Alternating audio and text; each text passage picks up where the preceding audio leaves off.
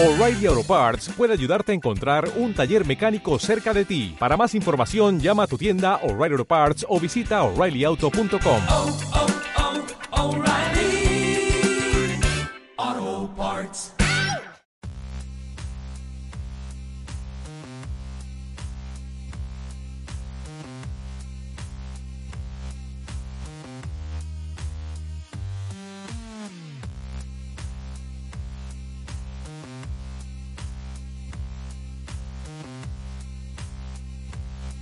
Estás escuchando Cronofonías.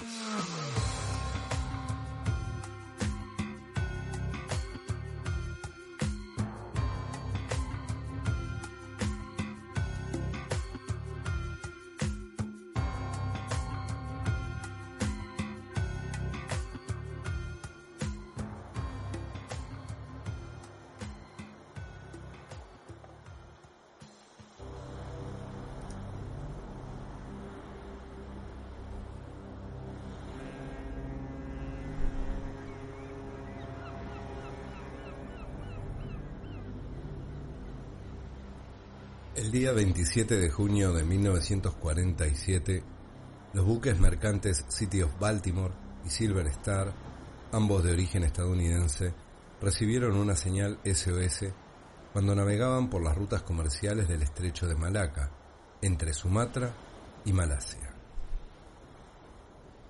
La inquietante señal enviada en código Morse decía así: SOS de Orang Medan, a flote, todos los oficiales, incluido el capitán, muertos en el camarote y en el puente, probablemente toda la tripulación muerta. Luego seguían más signos, pero confusos, sin ningún sentido a la hora de transcribirlos, y el mensaje finalizaba con unas inquietantes palabras. Yo muero. El mercante americano Silver Star, que era el más cercano a la señal de socorro emitida, no tardó en marcar rumbo. 19 horas después, aproximadamente hacia las 9 a.m. del día siguiente, el día 28 de junio ubicó al buque.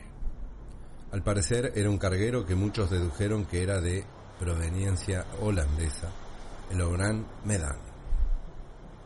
A medida que se fueron acercando, hicieron señales para llamar su atención e incluso llegaron a utilizar un megáfono pero en la cubierta no se veía a nadie. El barco estaba con las máquinas paradas, la bandera arriada y algo escorado hacia estribor. Permanecía sumido en un aura espectral, acompañada únicamente por el más absoluto de los silencios.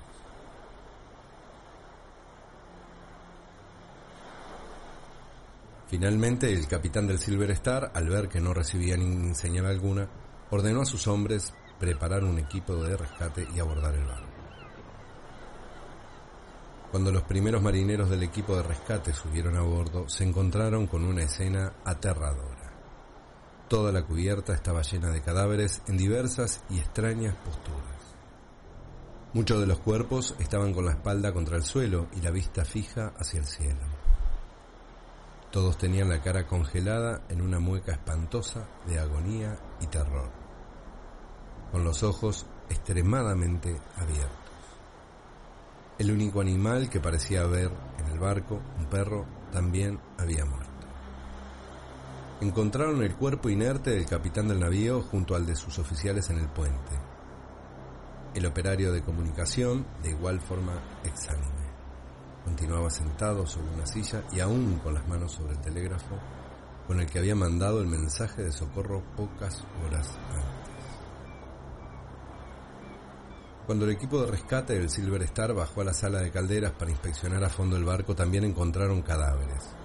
Estos estaban en las mismas condiciones que los que estaban en la cubierta, en los camarotes o en el puente. Fue en la bodega, en el punto más bajo, donde el grupo de rescate aseguró con vehemencia que la temperatura era anormal. Habían sentido un frío extremo durante todo el tiempo que permanecieron hacia abajo. Aquel caluroso día de junio la temperatura exterior rondaba los 43 grados centígrados. El cuaderno de bitácora nunca se encontró. y uno de los botes salvavidas había desaparecido. ¿Qué había pasado con el cuaderno que por norma general debía de recoger todos los acontecimientos ocurridos a bordo? ¿Había partido el Obrán Medán del puerto sin uno de los botes salvavidas? No parece viable, pues las sogas de sujeción estaban sueltas, colgando por la borda. ¿Podría haber escapado alguien en él? Tampoco encontraron evidencia alguna de violencia en los cuerpos o en el barco, nada que pudiese explicar la súbita muerte de toda la tripulación. El capitán del Silver Star, cada vez más confuso por los acontecimientos que se estaban dando, decidió remolcar el carguero Brogan Medan hasta el puerto más cercano.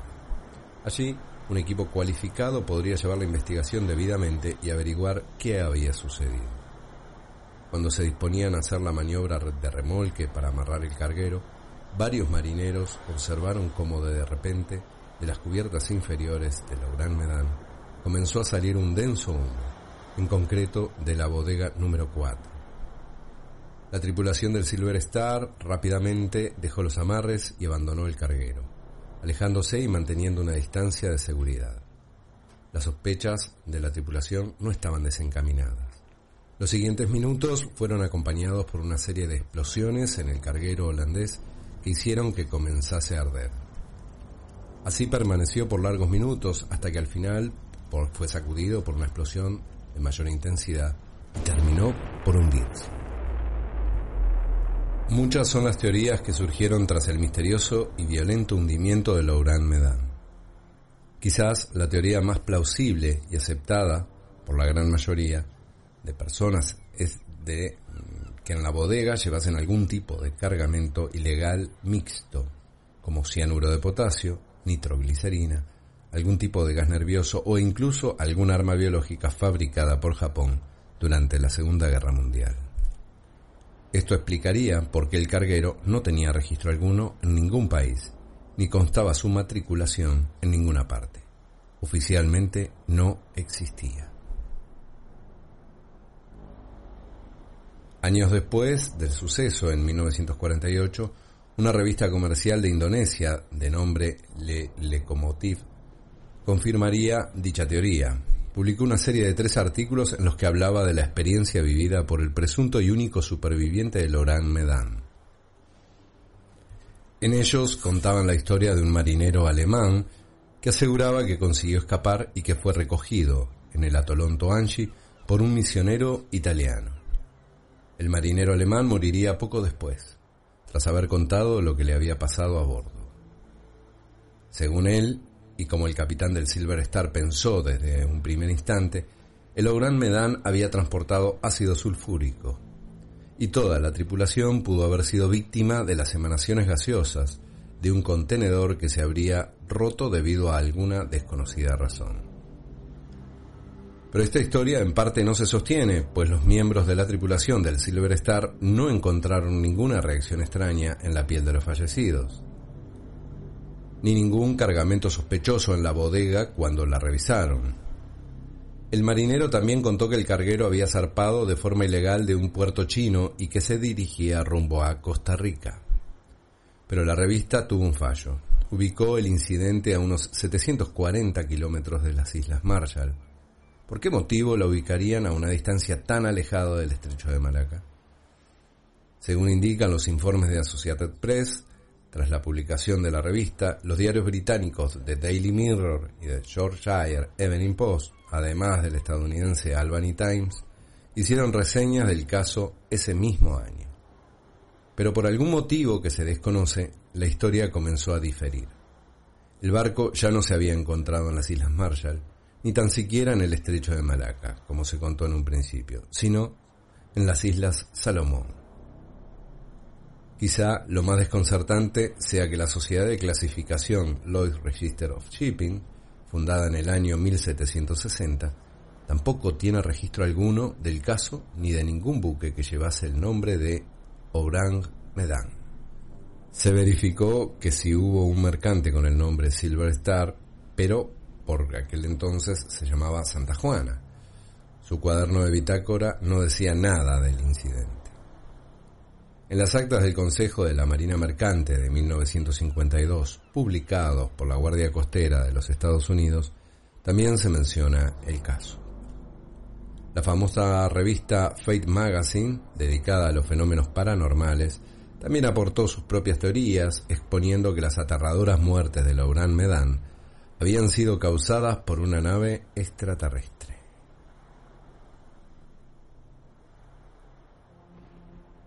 Este tipo de publicaciones dio cabida a otras muchas de parecida índole, en las que la muerte de los marineros era atribuida a oscuras fuerzas paranormales. A día de hoy, dada la ausencia de pruebas, el caso de Laurent Medan permanece como una mera leyenda de terror. Y es muy probable que así permanezca para la gran mayoría de personas por mucho más tiempo, hasta que aparezcan pruebas consistentes que indiquen al menos que existió en realidad.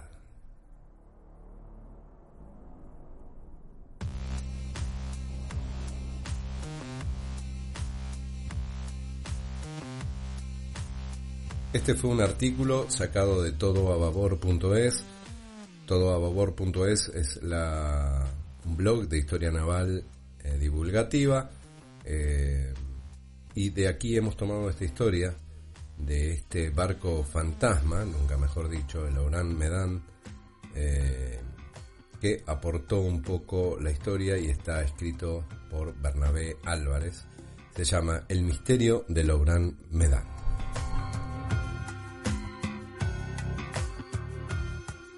Bueno, por mi parte nada más. Gracias por haber escuchado este capítulo. Y te espero en el próximo. Mi nombre es Julio Castro. Te espero en el próximo capítulo de Cronofonías. Muchas gracias.